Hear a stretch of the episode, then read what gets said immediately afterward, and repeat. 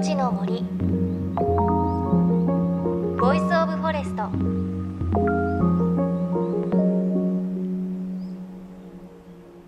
おはようございます。高橋真理恵です。JFN38 局を結んでお送りします。命の森 Voice of Forest。この番組は森の頂上プロジェクトをはじめ全国に広がる植林活動や自然保護の取り組みにスポットを当てるプログラムです。各分野の森の賢人たちの声に耳を傾け森と共存する生き方を考えていきます。さあ早いもので1月が終わります。そして2月3日は節分4日が立春です。厳しい寒さはこれから徐々に和らいでようやく春が訪れるそんな時期です。先日私宮城県の南三陸町とあと女川に行ってきたんですがあの春の訪れって今話しましたがすごく寒かったんですね。ちょうどこう西日本で雪が降って天気が荒れた時だったんですがあの前日は雪降っていなかったんですが朝起きたらもう雪がすごくて5センチぐらいですかね積もっていましたしあと窓を開けた時に吹雪みたいになっていたんですよね。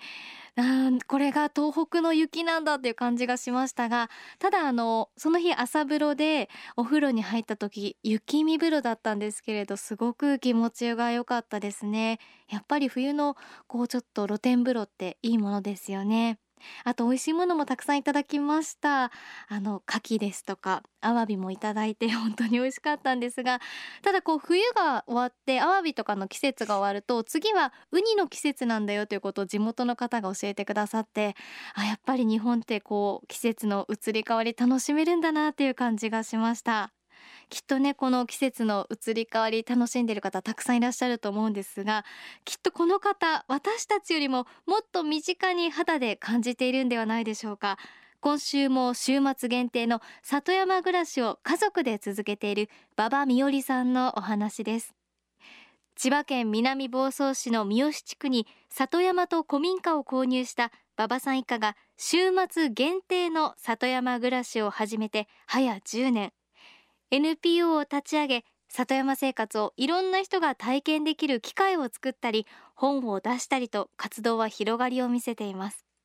その一方馬場さん一家はお子さんもだんだん成長時間が経過すれば家族の形もきっと変わっていくことになります。そんな中馬場さんはこれから先どうするつもりなんでしょうか？週末限定の里山暮らしを続けるのかそれともそのあたりを伺いました。移住をよくあのしないんですか？って言われるんですけれどもできたらしたいなっていう気持ちがありつつも毎度毎度こんなに新鮮に感動できるのは結構ありがたいことであの沖縄に移住したお友達が毎日青い空見てたら普通になるよって言ってたことがあってあのそういう意味では一旦都市の生活をこう噛むだけでああやっぱりここいいよねって毎回少なくとも10年思えてるので。いや10年ってすごいですよね。そうですね。そういう意味ではあのありがたいなって思ってます。どうですか？世の中的にはこういう暮らしって広がってほしいなって馬場さんご自身思いますか、うんあのできる人できない人いろいろあると思うんですけれども、うん、暮らすとか家持っちゃうっていうだけじゃなくていろんな形であの自分の住んでいるところじゃないところに愛着を持ってあの接してみるっていうのはいいんじゃないかなと思ってて自分のその何て言うか視点を定めちゃうとそこからしかもの考えられないんですけど例えば私の大好きなその田舎のおじいさんとかおばちゃんとかっていうのがいますっていうリアリティの中で世界を考えると結構考えが変わったりとか、うん、あのああもこうも考えられるねっていう風に世界の見え方が立体的になるんですね。そういう人が増えた時に例えば大きく世界をあの動かす時判断しなきゃいけない時の判断材料が増えたりとかあの、まあ、想像力が豊かになるってそういうあのちょっと何て言うか直接的ではないですけれども効果があるんじゃないかなって思って。なのであの例えば里山学校にしばしば通ってくれる人がいるのはとても嬉しいことですしあの家が持てなくても草刈り体験田舎暮らし体験みたいなものをしばしば親子でできるような環境がもっともっと整えばいいなっていうのは思ってます。はい、いいですね。なんか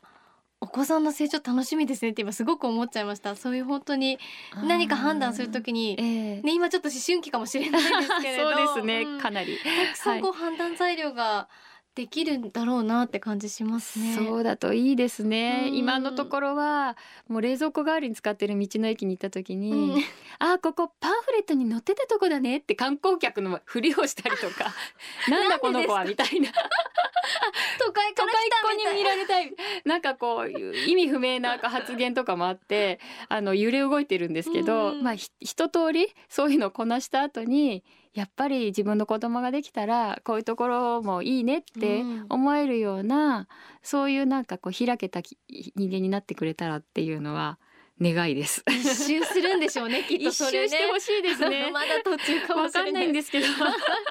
ちょっとうんそれは私も楽しみです。はいはいであのこれからその春にかけてのはい南房総リパブリックとしてのはい活動ってどんなことありますか？そうですね。えっ、と実はこの前2016年度のしめ縄を作りましょうということでみんなで集まってあの去年のあのもち米の藁とか、まあ、お米の藁を使ってあのしめ縄作りをしたばっかりなんですね。で次はおそらく春の七草を探そうっていうことで五行八個べら仏の座鈴名鈴代を全部自分で取ってみるっていうのをあの毎年やってるのでそれをやるかあるいは新しいとこことにチャレンジするかプログラム揉んでみようかなっていうところ。です。はい、もう自然の中でやることいっぱいあるんですね。そうですね。なんか割と一年っていい感じになんていうか四季が離れていて春が飽きた頃夏が来て夏が飽きた頃秋が来てうん。一年回ると一年前に楽しかったことがまた楽しみっていうそれはすごくあのうまくできてるなって思います。へうーんなんか日本っていいところなんですね。あ本当そうですよね。うん うん、あのたまたま日本に生まれたけど、うんこういうところは良かったなって思います。へえすごい。あの最後にこんな質問愚問かもしれませんが、あはい、馬場さんご自身は将来的に、ええ、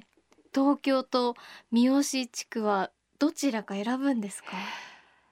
ですよね。それよくね 聞かれるんですよね。うん、で、えっと向こうであの親しくしてる方にも早く東京から足洗って こっちで茶飲もうみたいに言われることがあって。うんとっても嬉しくってひょっとしたらそうなるかなっていう風な思いが半分ぐらいあってあとはそうですねその時の家族の状況とか私が決められないいろんな環境要因があるのでそれを見ながら自然にでもね一方でその方は無理すんなって言うんですよ。であの辞めたくなったら辞めればいいってであの馬場さんちは実験なんだからって実験はあのいろんな結果が出ていいんだからって言って同じ口で言ってくださってなんかそうするとすごくねばならないがなくなって、うんとってもほっとするんですね。そういうなんかこうゆるい感じの中であの自然に導かれる方に行こうかなと思っています。はい。ですね。なんか選べる自由があるというか、はいなんかそのゆるい自由さっていうのがいいですね。そうですね、うんもしかしたらそんな自由は贅沢であの今後なくなってしまうのかもしれないけど今そういうことができる時は精一杯それを楽しもうかなって思います。一方では本当は東京にいたいけどやむなく実家に帰って田舎暮らしをしなくてはいけないとか、はい、例えば田舎暮らしのその一年を通しての大変なことをうん。分かってるのかみたいなうん。厳しい意見っていうのはありますあか、当然あると思います。うん。あのというかあの私たち自身もそことの葛藤で日々あるっていう感じでなんて言うんだろうな。うーんそこに住んずっと住んでいる人たちの苦労つまりそのネイティブの苦労というか、えっていうのはまた大きいと思うんです。例えばお寺をどうやって維持しましょうとか地区の未来についてはどうしましょうとかっていうところについては私は直接そこの当事者になりきれてなくてサポーターみたいな状態なんですね。でも当事者にからしたらあの未来はを作るあんたたちは当事者でもないからそんななんていうか気軽なこと言ってうん。みたいなところは当然あると思うんですけど一方であの東京と南房総を出入りしているからこそその彼らが気が付かない実はここ本当に価値が高いとこなんだよってっていうわざわざ来てんだよ私みたいな。こんなに時間かけてさお金もかけてさ、うん。わざわざ通ってるぐらいのとこなんだよっていうのはすごく伝えたくってそう捨てたもんじゃないんですよっていうところであのぜひぜひ気がついて一緒に気がついていけたらっていうところはあってなのであの批判は甘んじて受け止めます。うん。やっぱりそこも はい。葛藤しながら向き合いながらっていう感じなんですよね。そうですね。あのなんだろうな。無責任なことは本当したくないしあの全部は担えないそのもどかしさもあります。うん。うん。だけど私たちの役割はあのあるのかなって思ってます。うん、豊かな暮らしとあとは責任のある暮らしと何よりすごくゆるい優しい時間にとっても癒されました。ありがとうございました。ありがとうございます。ということで今朝は NPO 法人南房総リパブリック理事長の馬場美織さんにお話を伺いました。ありがとうございました。ありがとうございました。